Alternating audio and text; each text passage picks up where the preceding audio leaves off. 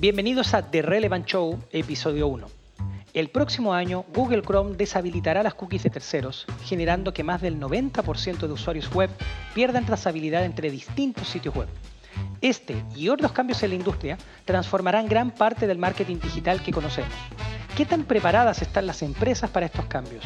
De esto y más hablaremos en este primer episodio. Acompáñanos.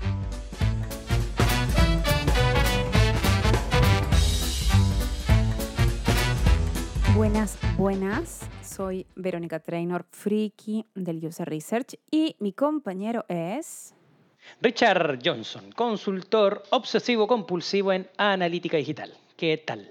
Muy bien. En este primer episodio de esta, de esta temporada, claramente con Richard tenemos mucha historia de, de grabaciones y grabaciones y cosas que nos fascinan. Hoy vamos a hablar de cookies y la crisis, bueno, la llamada crisis de la identidad digital, que lo que quiero analizar es si realmente es crisis de la identidad digital o, crisis para las empresas y victoria para los usuarios. Bueno, vamos a analizar un poco esto. Eh, dame un toque de, de contexto, mi querido Richard. Contame un toque de qué va esto regulatoriamente y tecnológicamente. Bueno, el contexto lo podemos analizar en base a dos grandes dimensiones. El primero, el regulatorio legislativo. Pasa que nuestros amigos de Europa que nos deben estar escuchando, ojalá, eh, vienen de hace un par de años, ¿cierto?, eh, funcionando con algo que se llama la GDPR o la Ley General de Protección de Datos, que en pocas palabras y sencillas palabras, no es más que una normativa que regula las marcas para poder otorgar transparencia y consentimiento a los usuarios digitales, ¿cierto?, a los usuarios de sitios web eh, respecto al cómo se captura y cómo se utiliza la data que recopilan a través de sitios web o de aplicaciones móviles. Entonces, esa sensibilidad de la población en general respecto a la privacidad se encausa en, esta, en este tema regulatorio, ¿cierto? Para que los, los usuarios tengan mayor control, ¿cierto? De su data. Maravilloso. Este tema regulatorio igual es desde hace unos años, pero ahora se viene algo que es como un stopper un, toque más heavy, que es que básicamente tecnológicamente ya Google lo, detiene, ¿no? Bueno, Google y, los principales navegadores, ¿no? A ver, contanos un poquito más de esto que, va a suceder, que es como el otro eje, ¿no? Sí, sí, bueno, algo que en estricto rigor le pone nombre de cookies, a pesar de que no es cookies, tiene que ver con el cambio que estamos viendo eh, también en dos dimensiones, es como un subconjunto. En primer lugar, respecto a las cookies. Eh, hace un par de años, Apple y Mozilla, cada uno con sus navegadores Safari y Firefox respectivamente, tomaron la determinación de deshabilitar las cookies de terceros. Aquellas cookies que en realidad las marcas ¿cierto? Em, almacenan, crean en, nuestro navegador para registrar parte de nuestro comportamiento y asociarlo a un identificador. Anónimo, pero identificador y al fin y al cabo. Lo interesante es que con ese identificador, las marcas, ¿cierto? los anunciantes y las compañías AdTech son capaces de hacer un seguimiento de nuestro comportamiento no solo en un sitio, sino en distintos sitios web. Y a partir de ello pueden sacarle provecho con anuncios personalizados, con una experiencia un poquito más persuasiva para que los usuarios vuelvan a un sitio y puedan convertir, ¿cierto? Es que puede ser, digamos, persuasiva o también un toque sin manipuladita, digamos, también. Ah, sí, sí, sí, por supuesto. Yo, yo digo persuasiva en, en itálica, ¿ah? en cursiva. persuasiva en cursiva, ¿cierto? Porque prefiero hablarlo desde las buenas intenciones. Ya hablaremos de las buenas intenciones que resultan eh, un fiasco, ¿vale? Pero claro, se supone eh, en el papel de que la intención de una marca es poder persuadir a que el usuario vuelva. Ya, ya, te insisto, ya hablaremos un poquito de ese comportamiento. ¿Qué pasa entonces? El próximo año, Google se sube al carro con su navegador Google Chrome, por supuesto. Ya eh, anunció, no ahora, ni siquiera el año pasado, lo anunció a, fines del 2019, si no me equivoco, que Google Chrome también pasará a deshabilitar estas cookies de terceros, eh, haciendo que prácticamente lo que decíamos en la intro de este episodio, ¿cierto? Que más del 90% del tráfico web de usuarios que utilizan estos navegadores, que son gran parte del pastel, ya no van a poder tener esa trazabilidad. Es decir, las marcas ya no van, no van a poder tener esa, ese seguimiento que al día de hoy todavía pueden tener de los usuarios. Ok, o sea, para recapitular, entonces, lo que sí sigue habiendo son estas cookies del comportamiento de los usuarios en el sitio de uno. Yo soy Amazon y puedo ver todo lo que los usuarios hacen dentro de Amazon. Esto es dentro de uno. Lo que no puedo hacer como Amazon es saber, bueno, después de Amazon, dónde va este señor, esta señora, dónde, a qué sitio va y ponerle publicidad en otros, en otros sitios donde vaya, ¿no? Contame un, poquito más profundamente de dónde surge esta decisión de, estos grandes navegadores ahora de forzar esto. O sea, todo bien con lo regulatorio antes, digamos, pero ahora esto lo fuerzan tecnológicamente y dicen, estas cookies ya desaparecen. ¿De dónde sale esta, esta decisión? ¿De dónde surge? Sí, mira, no es una decisión, digamos, lo que, que hayan tomado de, de la nada es como prácticamente el resultado de muchas cosas que están pasando simultáneamente, pero eh, muchos de los que nos escuchan eh, habrán, al menos, eh, se habrán enterado de, una serie de, documentales, ¿cierto? Sobre todo en Netflix, que dan cuenta de el mal uso, ¿cierto? Intencionado o malintencionadamente, ¿cierto? que muchas compañías han hecho de nuestra información. Eh, de Social Dilemma, de hace poco, del año pasado, ¿cierto? De Netflix, eh, y otro que no recuerdo el nombre, lo, lo debiese haber anotado, pero que ambos dan cuenta eh, un poco de, como te decía, de distintos ejemplos en, en, el cual grandes corporaciones toman nuestra data y, lejos de querer persuadir, como lo hablamos hace un ratito, Vero, intentan ejercer una influencia ya descarada, casi manipuladora, como decías tú. Entonces, ¿qué ocurre? Que obviamente hay documentales, pero querida, ejemplos, hay un montón en el cual nos encontramos como consumidores, ¿cierto? Totalmente desprotegidos a, un uso descarado, ¿cierto? De la información, un hostigamiento tanto en anuncios, etcétera. O sea, no sé si te ha pasado a ti. Es total, es como en lugar de trata de personas, trata de datos, básicamente. Sí, sí, claro. Y la gente eh, empieza a asustarse, ¿no?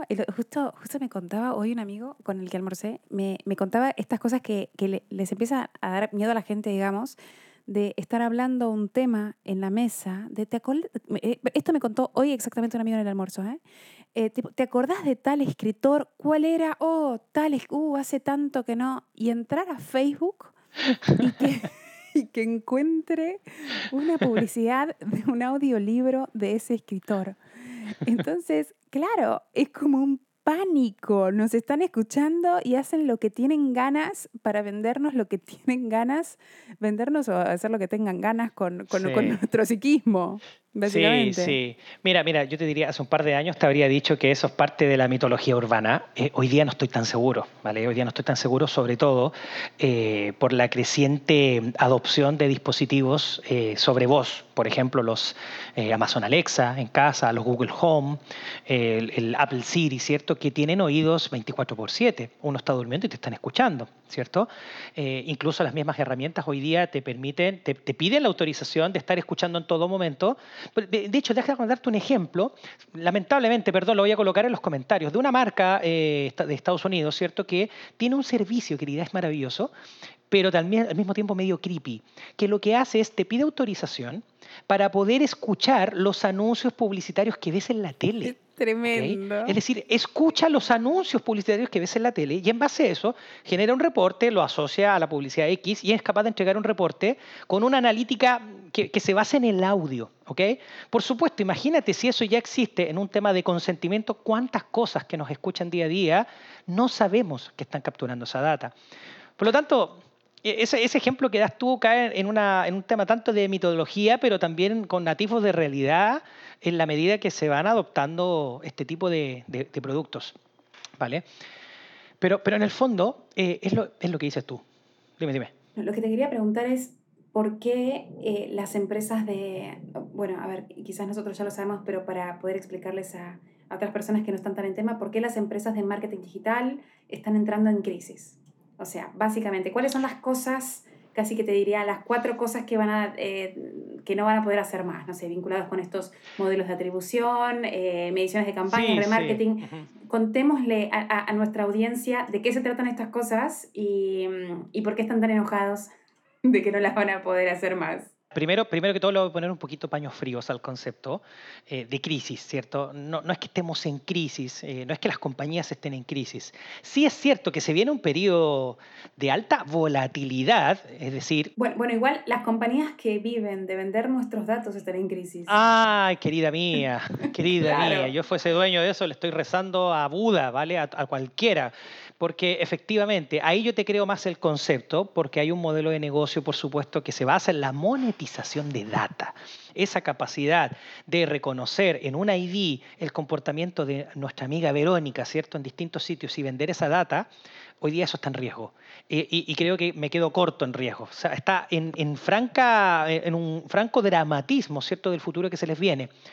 Eh, de todas maneras, cuando yo le ponía paños, fríos al concepto de crisis, me enfocaba más que todo en las marcas, en anunciantes. Eh, en las marcas, incluso clientes nuestros, soy como consultora, eh, las marcas con las que interactuamos día a día. ¿Por qué le, pongo paños fríos? Porque si bien es un concepto, todo este tema del cookies, todo este tema incluso del cual hablaremos, esperaría en un episodio futuro, de los cambios que están ocurriendo en las aplicaciones móviles, por ejemplo en iPhone, con, la nueva versión del iOS 14 5 ¿cierto? Que, hoy día coloca una capa de consentimiento a los usuarios antes de utilizar una aplicación. Ya hablaremos de eso más adelante, ¿vale? Pero a lo que voy es que para las marcas hoy día hay desafíos que en estricto rigor han ocurrido siempre en marketing digital. Es cierto que hoy día el tema de la cookie es, genera mucha dependencia en muchos aspectos. Y ahí te respondo un poco tu pregunta. ¿Qué iniciativas hoy día, cierto, estamos viendo que van a verse más afectadas por este tema de, oye, ¿y qué me afecta? Que la cookie de tercero, las third party cookies, ya, ya, no, ya no estén disponibles. Bueno, en primer lugar, eh, el viejo y querido remarketing, ¿cierto? El viejo... A ver, contame, vamos a contarle a, a una persona que, que, que no está en tema, qué es el remarketing exactamente.